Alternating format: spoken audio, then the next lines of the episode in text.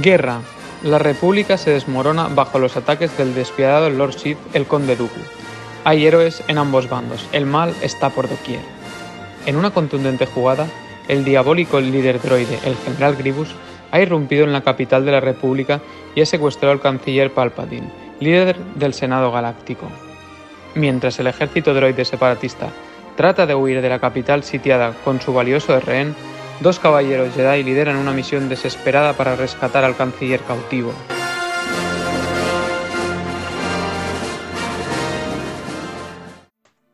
Bueno, hola a todos, bienvenidos a Conexión Tatooine, ¿vale? Gracias, Roger, por leer eh, las letras de esta película, episodio 3, La venganza de los Sith, por si no lo he dicho antes. Que... Bueno, en fin. Eh, Martín, ¿quieres comenzar a hablar de y a opinar y corto y dar tu nota de esta película? Claro.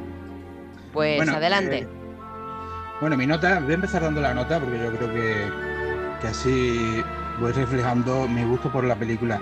Para mí la película es un 10 porque no se puede dar más. O sea, para mí la película es espectacular. Eh, una película que lo tiene todo. Desde batallas espaciales, la batalla sobre Coruscant, eso es espectacular. Eh, batallas de sables, a mí me encantan los sables láser. Y yo creo que es la película junto con, con The Clone Wars, o sea, con eh, el ataque de los clones, perdón, que, que más sables salen. Eh, Dooku contra Anakin y, y Obi-Wan, Obi-Wan contra Grievous y eh, Yoda contra Windu, que eso es espectacular. Y la mejor batalla de sables de la historia, yo creo que no habrá batalla posible que pueda superar eso, que es la de Obi-Wan contra un Anakin ya Vader. Se ve a un Anakin, pero bueno, ya es Vader, que yo creo que eso es insuperable. Y encima la frase que intercambian, eh, tú mi hermano, yo te odio, yo te quiero, eso es, bueno, espectacular. Eh, vemos también, bueno, la evolución de Anakin para mí es espe- espectacular. Eh, ya se notaba en, en el ataque de los clones, pero bueno, la evolución que se ve aquí en, en La venganza de los Sith eh, de Hayden Christensen es maravilloso, al igual que el dolor que se expresa en Natalie Portman, que lo hace espectacular. Y ya para ir acabando, bueno, Palpatine, Ian Miermik, el que hace de eh, emperador, eh, simplemente es que te pone los pelos de punta, a mí, a mí. Eh, de- desde cuando recibe a los Jedi que lo van a detener, hasta cuando ya formula el famoso discurso en el Senado, eh, seduciendo a Anakin, eh, espectacular. O sea, no tengo quizás poquitas cosas, pero bueno, ya más adelante lo iré desarrollando. Mi discurso Así que poco más, poco más. Gracias, Martín, por tu valoración. Pasamos a Jero.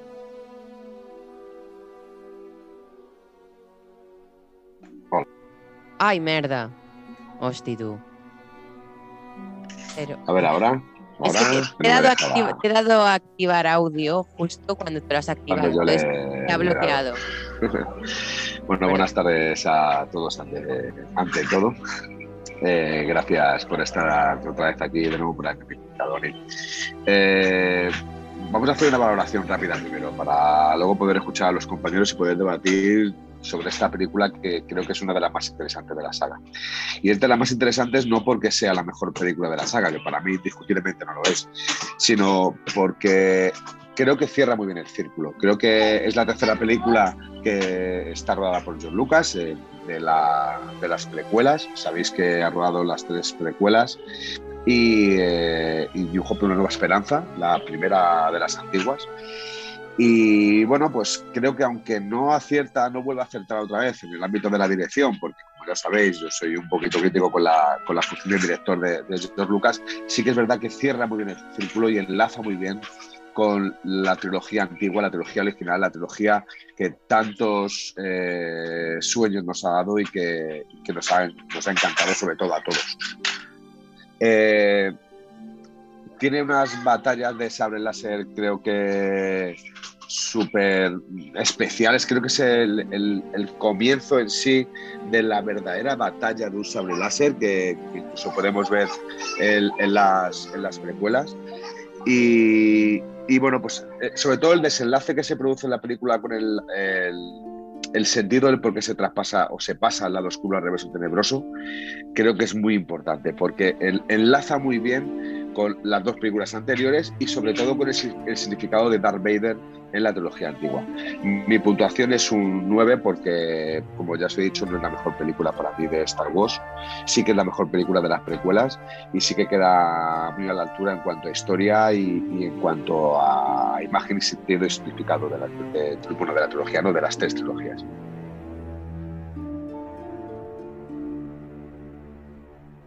Perdona, no sé si ha sido mi culpa, pero ¿has dicho la valoración? Eh, sí, un 9. Vale, muchas gracias, Jero. Pasamos a Julen. Vale, ahora ya. Eh... Vas calentito, ¿no? no, no, sí, ya voy calentito y he empezado a refrescar. Y, me he dado cuenta de que. Em, bueno, voy a ser rápido y conciso también. Eh, yo no he sido no muy fan de en lo que a la saga eh, lo que es la saga no, no han sido mis preferidas, como que siempre las he apartado un pelín pero sí que es verdad que refrescándolas ahora, volviéndolas a ver, em, he llegado a la conclusión de que me gustan mucho. O sea, sí que es verdad que em, tengo un, amor un poco más, pero también supongo por la época por la que las he visto y demás, a las tres últimas también.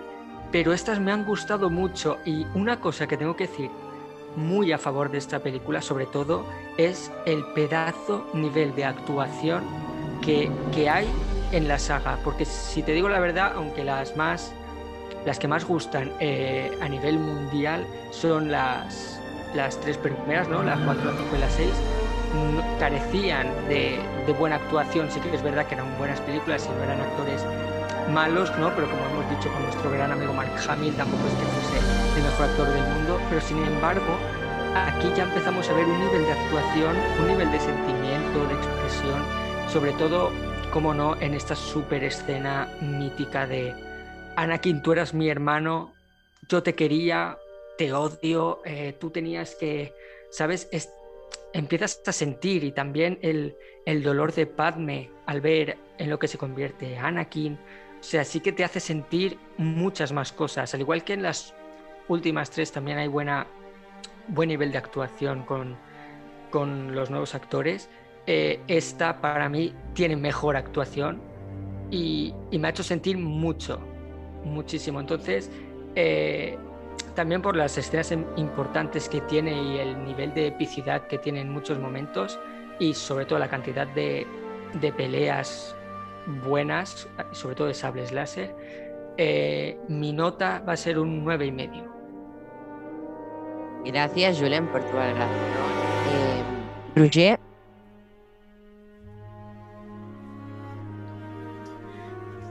Bueno, pues, ¿qué es que qué pasa? Hola, eh, un placer estar aquí, como no, delante de la que sin duda alguna, me da igual lo que digan todos, que si el Imperio trata bla, bla, esta sin duda es la mejor de las películas de Star Wars, es que no, además no pongo ninguna duda.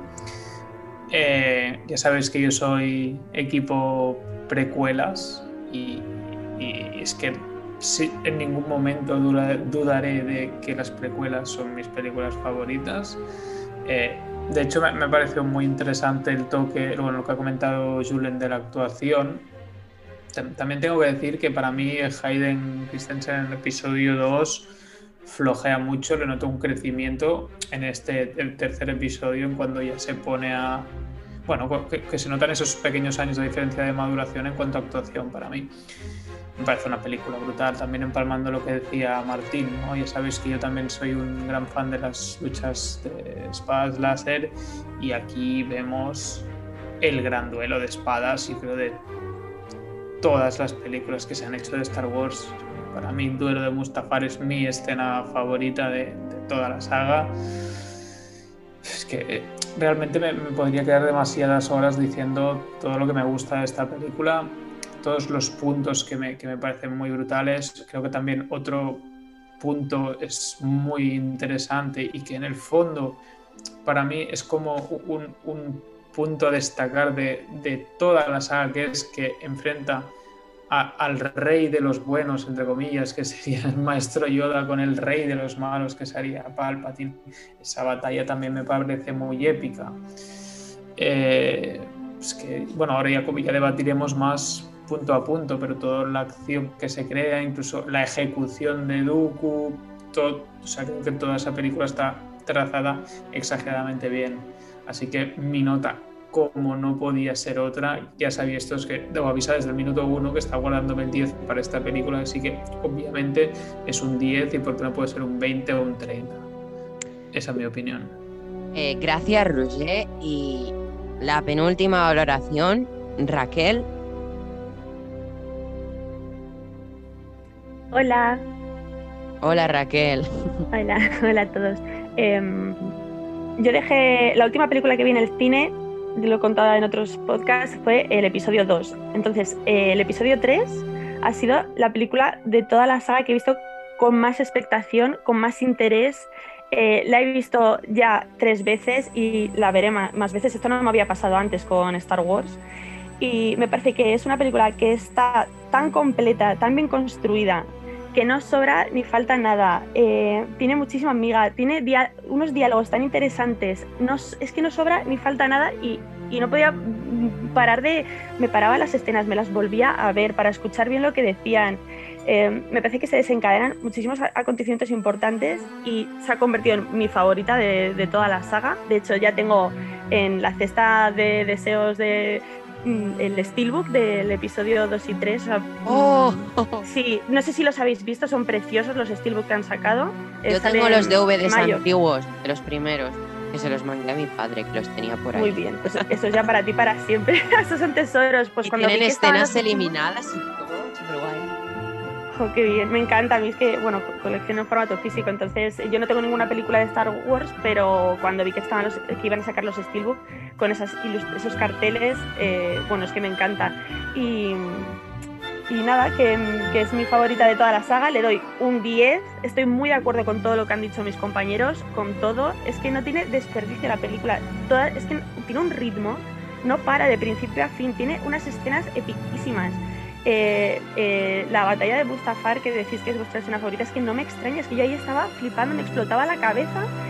De, sobre, todo en concreto ese Anakin mutilado eh, cayendo al fuego, ardiendo, gritándote odio, es tan intenso, tan fuerte. Palpatine diciendo I love you. es que es muy tremendo, ¿eh? no sé, es muy, muy flipante. Y mm, es verdad que el final como madre me decepciona que eh, ella se deje morir por amor o por pena cuando ya sabía cómo era el chico desde la película anterior, él ya te está avisando de su ideología, o sea, que no sea que se sorprende al final cuando le dice me rompes el corazón, realmente ya sabías a lo que venías y, me, como que me dio mucha pena a mí que ella, eh, que, teniendo, ¿sabes?, dos hijos, o sea, que estés dando a luz a dos hijos y prefieras morir de pena, aunque es muy bonito que ella esté constantemente pensando en él y tal, pero eso es lo único, lo único que de la peli que, no me gustó, pero entiendo que tiene que pasar para que eh, Darth Vader termine de, surgir. O sea, es que es muy fuerte que ella esté apagándose, muriendo y él esté naciendo como Darth Vader, es, es muy tremendo. Y, y cómo sonríe Palpatine cuando le dice que está muerta, que la ha matado él con su ira, y él no, y Palpatine sonriendo era como, Buah, este era el empujón final, la patada final para que ya estés aquí conmigo para siempre. ¿Y, ¿Y la nota? Un 10, o sea, es que es, es que es mi favorita, eh, pero de todas. Vale, eh, yo así como como resumen a mí esta peli de decir que me encanta, ¿vale? Nunca para mí personalmente será mejor que el Imperio contraataca, ¿vale? No me ataquéis, Mr. Precuelas. Eh, pero he de decir que esta peli a mí me encanta. Es, puede ser de mis favoritas de Star Wars, eh, en un top 3 puede estar ella. Y he de decir que tanto batallas, ¿vale? Eh, para todo el mundo la batalla preferida es la de Mustafar, a mí me encanta, pero a mí me gusta mucho, no más, pero mucho la de Yoda, contra Palpatine. O sea, a mí es, de mis preferidas de la peli. Y bueno, en resumen, que esta peli me flipa, la evolución mm, a decaída de, de la relación entre Anakin y Padme, la lastimosa muerte de Padme, me siento fatal, ¿vale? Porque yo quería ver a más a Natalie Portman, pero hay que joderse y así es la vida y siempre se mueren los personajes que no queremos que mueran. Entrando al chat, Daenerys Targaryen eh, o, eh, o Viuda Negra. Y en resumen, dije que no le daría un 10 a ninguna película que no fuera el Imperio Contraataca, pero le voy a dar un 10 a La Venganza de los Sith. Perdóname, Jero. Eh, he traicionado al Imperio Contraataca y hasta aquí mi valoración. Si queréis, procedemos No a debate. No, pero no es mi preferido. Te has ablandado, Neil. Has subido la nota. No, Nada, la- sí, la- la- sí. le, le ha comido un poco la cabeza, yo creo que Rutier cuando ha hecho sus comentarios. Yo creo que se ha dejado influenciar por ese lado luminoso tan corrompido. Es la labia, tío, no puedo evitarlo, tío, soy así de majo. Bueno, déjame distancia corta. Bueno, hemos tenido que hacer una pequeña pausa para preparar una entrevista que se viene esta misma semana, ¿vale? Seguramente cuando estéis oyendo esto se publicará el viernes, jueves, por ahí.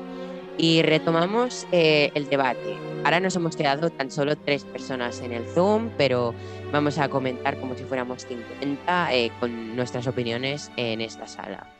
¿Vale? ¿Os parece? Sí, Jero Martín. Sí, perfecto. A ver, Jero, ¿quieres empezar tú a hablar? Bueno, yo quiero destacar varias cosas de- del episodio 3.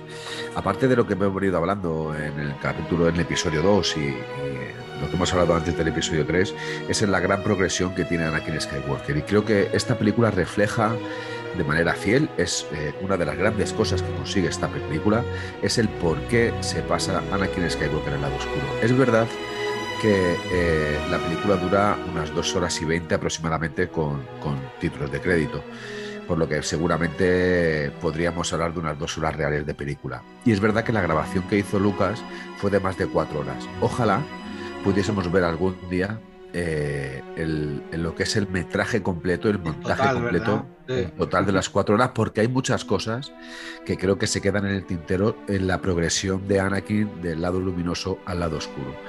Porque esa, eh, ¿cómo decirlo? Es, es- es- esa manera que tiene de tratar a- a- al emperador, a, a Palpatine, o. Palpatine, o como queráis llamarle, al emperador. Palpatine. Palpatine. Palpatine, es Palpatine.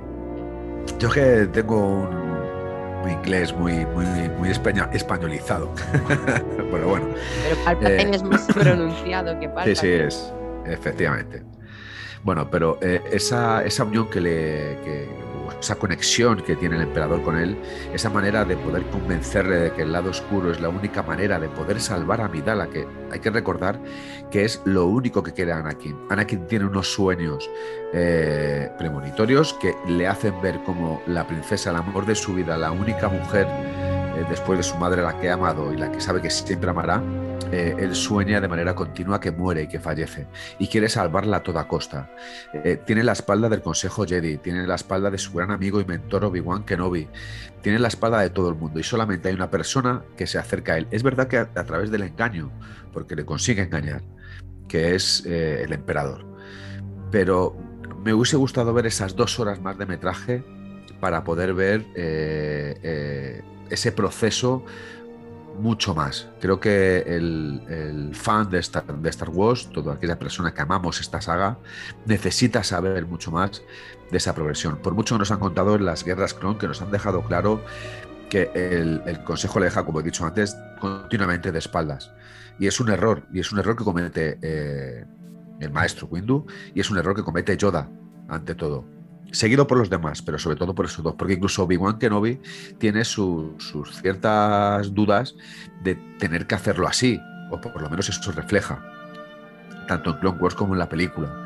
Porque es verdad que le siente como un hermano, no solamente como si fuese su, su padawan, su, su alumno, sino que es como su hermano pequeño. Y Obi-Wan le ama, Obi-Wan le quiere y quiere solo el bien para él. Y seguramente si Anakin al final hubiese compartido todo lo que comparte con el emperador con, Obi-Wan, a lo mejor lo hubiese comprendido, y hubiese comprendido un poquito más sobre él y hubiese evitado que se pasara al lado oscuro. A un lado oscuro que he de decir, yo sabéis que soy del lado oscuro, a un lado oscuro un poquito más tétrico, porque creo que el emperador es la peor figura de Sith que, que ha existido en toda la galaxia, porque a través de sus tretas, a través de sus engaños, consigue ese poder que, le hace seguir siendo eh, canciller y emperador. Y luego, si queréis, eh, hablamos un poquito más de otra cosa. Martín. Bueno, yo añadir a, esa caída o, ese pase al lado oscuro, aparte de por Padme, por esa, perdón, por esa pérdida de fe en la Orden Jedi, por esa falta de fe también por parte de Obi-Wan hacia Anakin por parte del resto de, del Consejo de, Jedi hacia Anakin. Eh, se llevó un gran chasco a Anakin cuando jugaron a, a Ahsoka, que Ahsoka era un gran, grandísimo apoyo que tenía Anakin.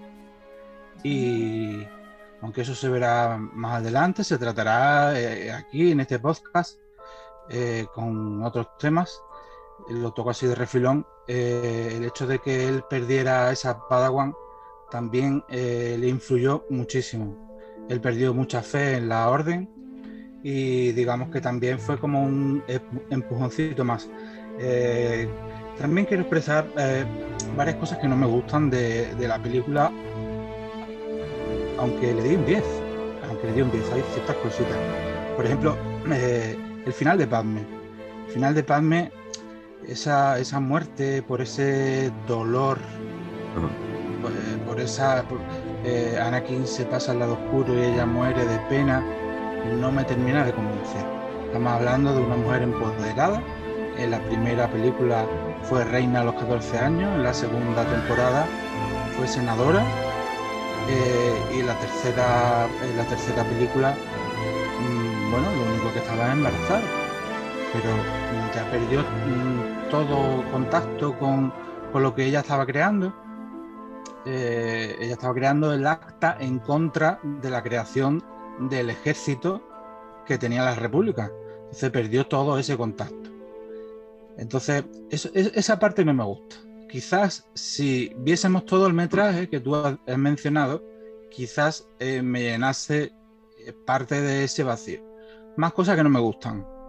Yoda. ¿vale? Eh, pelea con Palpatine y digamos que acaban, yo lo veo como empatados, porque ahí demuestra Yoda un poder supremo. Pero sin embargo, Yoda. Incluso yo creo que gana Yoda, lo que pasa es que Yoda al final se escurre. Pero sin embargo, Yoda eh, decide exiliarse justo en el momento que más eh, lo necesitan yo creo que es el momento en el que la orden más necesita. Eh, Yoda, lo que tú dices, Martín, Yoda pierde, o sea, Yoda se escapa, o sea, no gana ni queda en empate, o sea, pierde porque se escapa. Le quiero mucho a Yoda, ¿eh? pero se escapa, se escapa, y, se esconde en, eh, en Dagoba y yo creo que, que no debería haber hecho eso. Yo creo que debería haberse mantenido ahí y haber seguido luchando de cierta manera. Es cierto que ya estábamos cambiando toda la trama y eso hubiera sido imposible, ¿no? Porque, bueno, ya vimos en el episodio 5 eh, como Luke Skywalker tuvo que ir a Dagoba a conocer a, a, Yoda, ¿no? Pero bueno, eso no me gustó. Al igual que Obi-Wan Kenobi tuvo que marcharse a Tatooine, que también se apartó de la orden digamos, de cierta manera se tuvo que esconder. Ahora en la serie veremos qué pasó. Bueno, más que nada no es, que, es que, se vayan de la orden, más que nada es que la orden se va a la mierda. la, orden no hay orden. No, bueno, no hay orden, evidentemente, la orden queda disuelta porque ya ahí no había nada, pero, pero ellos se exiliaron en un momento en el que eh, quizás deberían haberse mantenido más mm, eh, en contacto porque Jedi quedaban. Por ejemplo, Luminar a Unduli quedó, quedó bueno, totalmente eh, en, en poder de Vader y de los inquisidores para sacarle información. Ya, bueno, Entonces, en Rebels vemos un poco del, en Rebels vemos un poco del futuro de Sí, Luminara. estoy, estoy tocando un poco, pero bueno, eh, se sabe que Luminara Unduli, la gran eh, eh, maestra Jedi, eh, fue torturada y fue bueno. Y sabemos que hay muchos más Jedi que per- permanecieron Sí, sí. vivos y tal. Ahsoka también estuvo por ahí, aunque ya no perteneciera a la orden, pero bueno, estaba conectada con, con la luz, a- además de la cantidad de niños que estaban repartidos por la galaxia. Es decir, para no insistir más, eh, sí. eh, ambos se exiliaron en un momento en que no deberían haberse exiliado. Y por lo demás, bueno, eh, poca cosa más, detallito. El hecho de la muerte así de Windu y que no se sepa nada más, a mí me tiene un poco intrigado. Y bueno, quizás en un futuro sepamos algo más.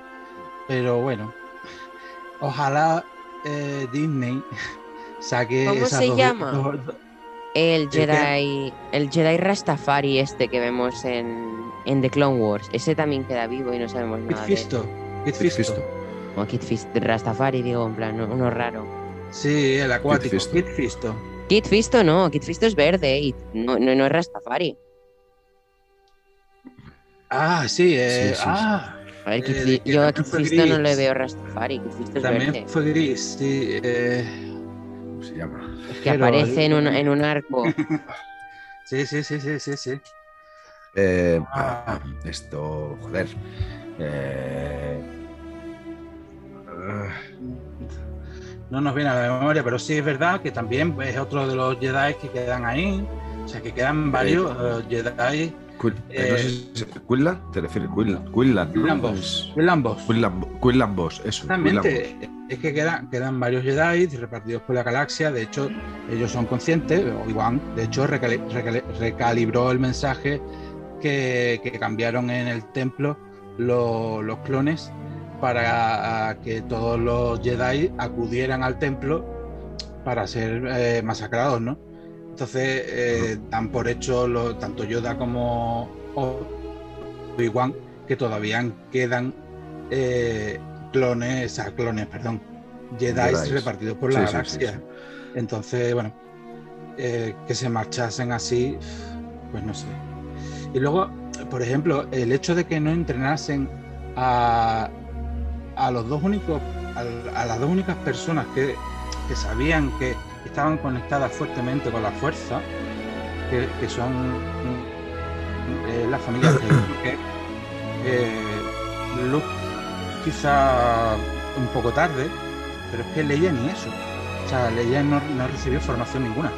Cuando yo pi- pienso que debería haber recibido formación. mm, ¿Por qué? ¿Porque era mujer? No sé.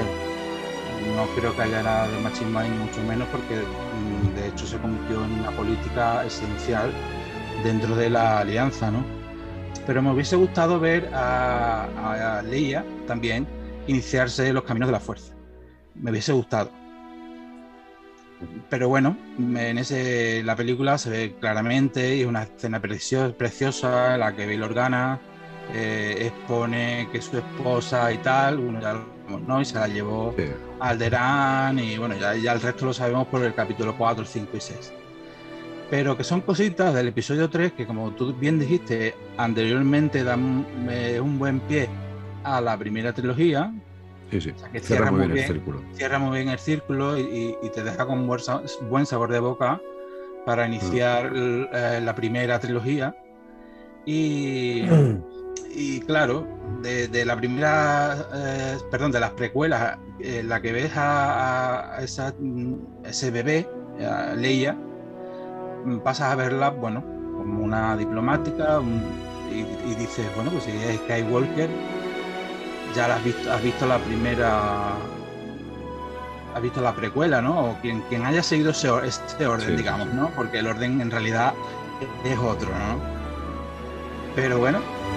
Eh, son Puedes hablar, del, puedes hablar de la trilogía original porque hemos hecho los spoilers. tranquilo. Sí, no, no, quiero decir, las personas que hayan seguido ese orden, porque muchas personas cuando han llegado ya a, las secuelas, eh, preguntan cómo vemos las películas. Y yo me he encontrado con muchísimas personas que han empezado por el capítulo 1. Y digo, vale, pues... Mm, no es mal orden empezar desde episodio 1. Lo que pasa que... Pero, a, ver. la sorpresa del 5 eso es maravilloso. No, ya, pero que digo que no es nada malo. O sea, yo creo que ambos órdenes también. Lo único que todo el orden estructurado, que es el que estamos haciendo en el podcast, para mí es el mejor, pero no digo que el otro esté mal, el otro está muy bien también. No, no, a ver, no está mal, pero, pero claro, tú piensas en el, en el sorpresón que te llevas cuando empiezas a ver una nueva esperanza y, y ves a ese, a ese villano que es el villano de los villanos de la historia del cine, que como es Darth Vader y vemos a ese héroe como es Luke Skywalker y de repente padre e hijo, bueno, eh, eso fue un, hito que marcó, bueno, de hecho era, bueno, ya, ya se dijo en su momento, ¿no? En ese podcast, fue súper secreto, solamente lo sabía uno y otro y, hasta última hora no se decidió. Bueno, eso, es, eso se, pierde si se ve la, la, la saga empezando por el capítulo 1, pero bueno, que no es nada malo ¿eh? el que empiece por el capítulo 1, por supuesto. Pero bueno, se come muchos spoilers, pero ya está. es una buena, es una muy buena película. Eh, tiene poquitas cosas y luego, bueno, tiene eh, un, cast de actores maravillosos. Bueno, Amy Army, el emperador, que siempre ha estado como emperador eh, actúa maravillosamente. De nuevo tenemos a Christopher Lee, que tanto nos gusta a Hero y a mí. Eh, seguimos con la, con la, trayectoria de Hayden Christensen, eh, Natalie Portman, la, vemos mm, quizá más madura como, como, actriz. Y bueno, Samuel L. Jackson ya llevaba una trayectoria impresionante. Y bueno, decir como anécdota, sale John Lucas, que es el varón papanoida, en ese momento en el que entran en el teatro y se ve a un personaje azul eh, en la entrada del teatro, bueno, pues ese señor es George Lucas, que hace como un cameo. Bueno, son... Eh, o sea, que tiene un, casting impresionante, por, no hablar de la banda sonora, por supuesto, en el que vuelven a utilizar por, eh, como anécdota, vuelven a utilizar el duelo de los destinos, de Duel of the Fates, que en un principio eh, no se tuvo muy en cuenta, pero visto el éxito eh, comercial que tuvo, exactamente, visto el éxito comercial que tuvo, se, se incluyó en el ataque de los clones y se incluyó en La venganza de los Sith y, yo creo que ha salido más veces. Incluso en la, en las secuelas, eh, quizás algunos acordes y tal, ha vuelto a, a, reproducirse. Y además he de decir que uno de mis momentos preferidos de la película bueno, tengo bastantes momentos preferidos, pero uno de los míos es cuando Anakin entra a hacer una purga en el Templo Jedi, sobre todo con la música de la marcha del Templo Jedi, esta pieza de John Williams. Y aparte otros de mis momentos, otros de mi, otro de mis momentos que a mí tanto me gusta es la ejecución de la Orden 66 porque es brutal y yo creo que se podría haber extendido más, no se hizo, pero no pasa nada. A mí me, me hubiese gustado también que se hubiese extendido un poquito más me hubiese dado pena, aunque yo no soy muy del lado luminoso, pero me hubiese dado pena, pero me hubiese gustado ver un poquito más de la Orden 66. Eh, que yo no soy ni del lado luminoso ni oscuro, pero me encantó ese momento porque me hizo llorar, como porque, o sea, porque encima lo vi aún más pequeño, aún era más sensible, aún lloré más. Y bueno, en fin, que es súper guay. Fue, todo muy rápido. Eh, de hecho, bueno, apareció de, repente Cody y con el holograma del emperador y eh, Orden 66. The Order 66. Y de repente a Obi-Wan y nadie entendía nada y madre mía. Es verdad que para, para, aquellos que, que no hemos seguido Star Wars de, de, una manera muy fiel en el transcurso de todos estos años, incluso antes de que se estrenase el episodio 3, o incluso el episodio 2, es verdad que mucha gente eh, no sé, se preguntaba qué era eso de la Orden 66, ¿no? Que, que por qué, no sé, qué sentido tenían, ¿no? Y, es verdad que para poder conocerlo tienes que ser un poquito eh, conocedor de, todo el significado y de, todo el contenido de la serie, ¿no? Y con todo su espectro, ¿no? El espectro, eh, como hemos dicho muchas veces, el espectro canon, lo que no es canon, lo que es legend, eh, los cómics, los libros. O sea que por eso es lo que os decía, que, que esas dos horas más extra aunque una de ellas, casi una de ellas entera, era el rescate del emperador, creo que son muy necesarias y que ojalá algún día eh, podamos verla. Pero, pero bueno, no deja de ser una gran película de Star Wars. Para mí no es la mejor, para mí la mejor, ya sabes que es el Imperio contraataca, que creo que es una película grandiosa que refleja la, plenitud del cine, de, la idea de cine de, George Lucas con, con esta saga. Pero bueno, cumple mucho su función, que es el cierre del círculo. ¿no? Cuando hablemos de las, de las secuelas, pues más o menos mi comentario será casi el mismo, que al final el cerrar el círculo es tan importante que, es lo que, lo que pide un verdadero fan de Star Wars, es que se cierre el círculo y se conozca eh, desde una punta hasta que vuelva otra vez a juntarse con esa punta, ¿no? Por supuesto, como deja, como deja algún cabo abierto en el mundo Star Wars, eso no, ¿qué va? puedes, dejar, puedes dejar cabos abiertos en el sentido como por ejemplo de Windows.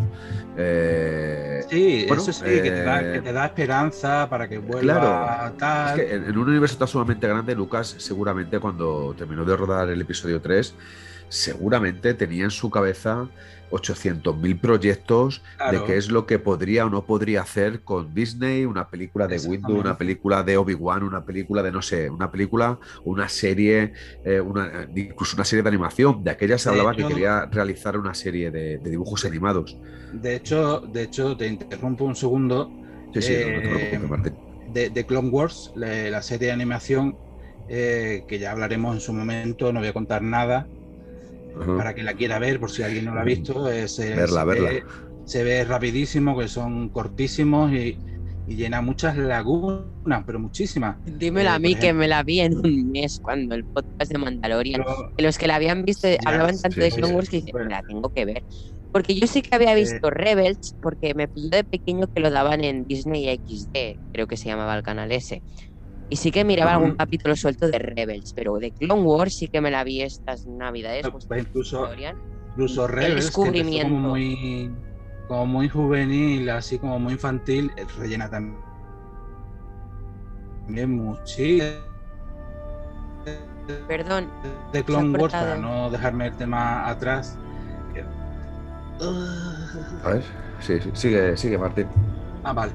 Eh, hablando de Clone Wars, eh, decir, aunque no vaya a contar nada en concreto, mm, rellena muchos eh, huecos, muchas lagunas.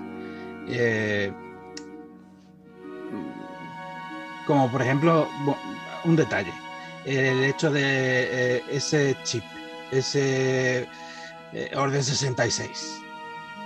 Ya está. Entonces se cuenta perfectamente y te enteras perfectamente de todo en The Clone Wars. Mm. Sí, sí, Viendo eso.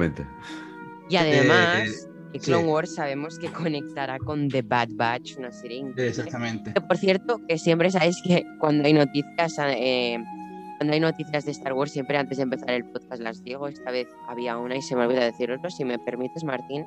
Sí. Bueno, pues eh, rápido, eh, perdón. El compositor de ah, música que compuso, hablando de Clone Wars, también compuso toda la banda sonora de Clone Wars, basándose en temas de John Williams, con Rebels lo mismo. Eh, Kevin Kiner, o sea, un gran compositor, así muy nuevecito. Em, decir que estuvo en un podcast eh, de habla inglesa llamado Full of Sith Podcast. Jero, te gustarás de podcast. Sí, sí. Eh, bueno, en la entrevista ha dicho que la serie contará con mínimo 14 episodios, porque las bandas sonoras que ha grabado son para 14 episodios. Creo, lo tuiteé, la noticia, eh, la publiqué en Insta.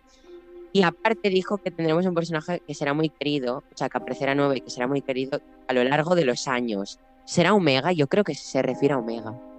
Y que lo ha dicho basándose en una pieza que le ha compuesto a ella, y que seguro que será preciosa. No sé, ¿eh? Qué gustazo eso de escuchar 14. Y nosotros desde aquí 14 esperábamos episodios. 12, como el distrito 12 de los Juegos del Hambre. No, Yo no, cuando, pero cuando esperábamos 14, 12. digo, madre mía.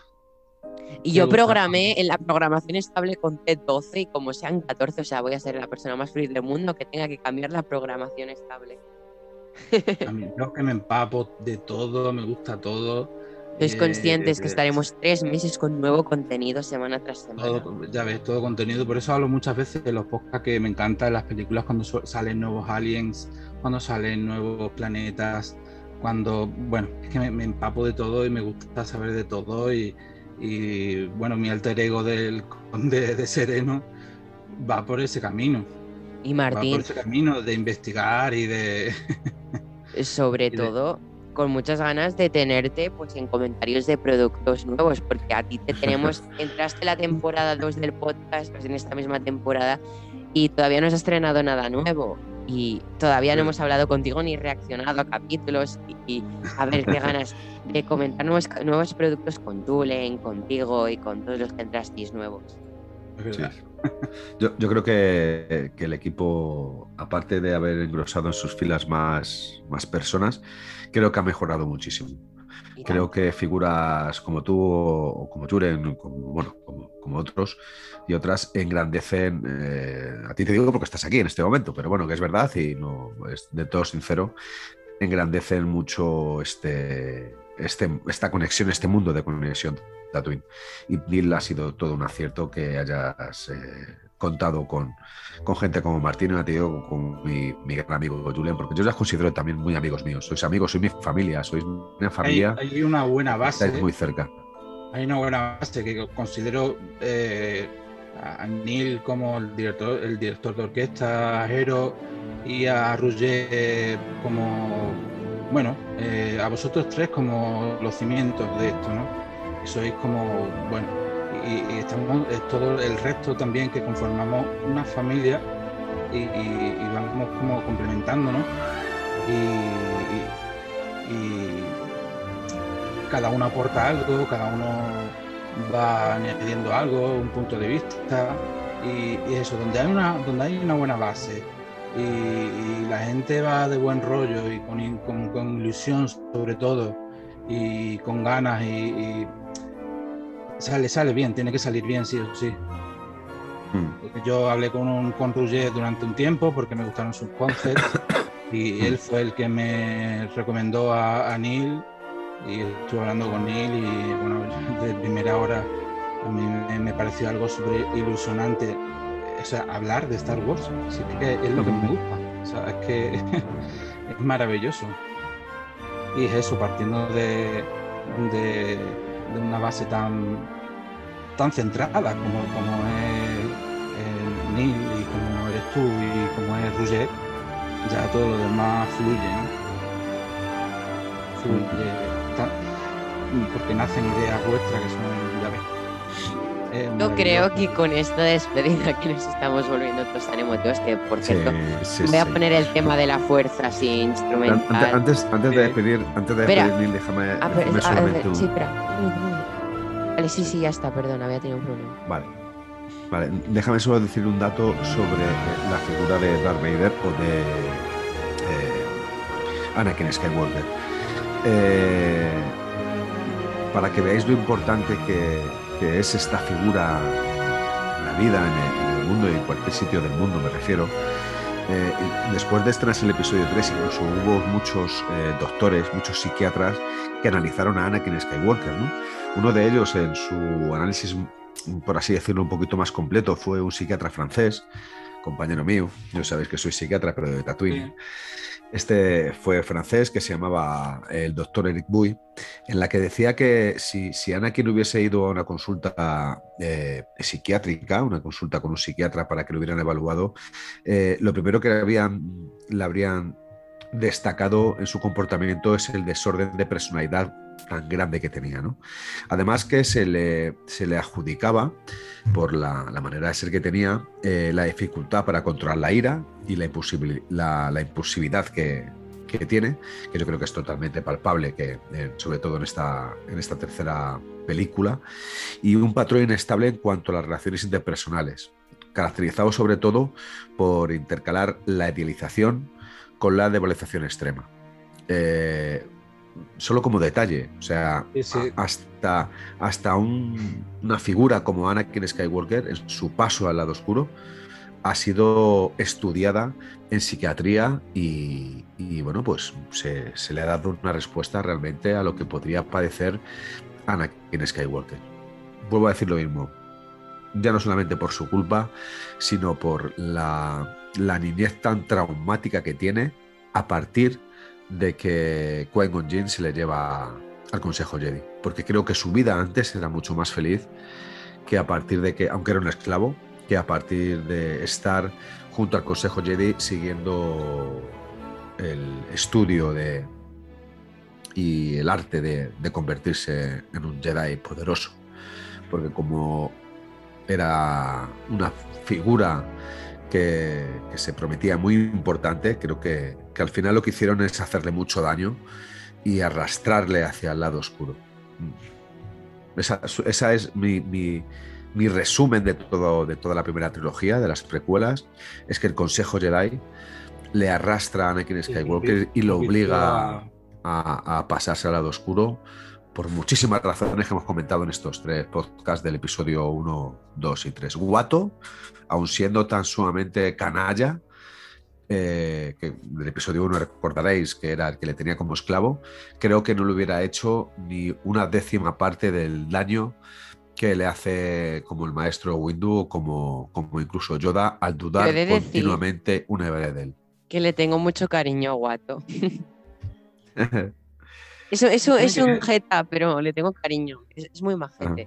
Yo también, quería decir una cosa que, he leído hace poco y que me ha convencido y es eh, en relación con la, con la Iglesia Católica. Esto es muy rápido, ¿eh? No, no sí, sí, sí, no, Te queda menos de un minuto. Martín, antes de que, que empieces a hablar lo que querías decir, que era una persona muy importante, espera porque voy a poner ya la musiquita de fondo de despedida, así todos felices. Bajita, muy bajita, muy bajita. Ligero, sí.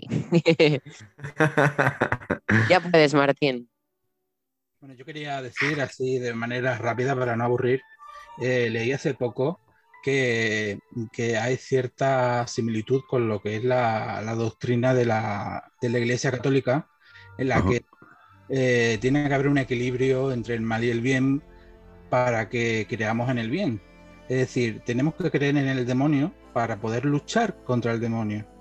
Es decir, entonces, eh, para poder eh, que haya eh, un equilibrio en la fuerza, tiene, que, tiene que existir un lado oscuro.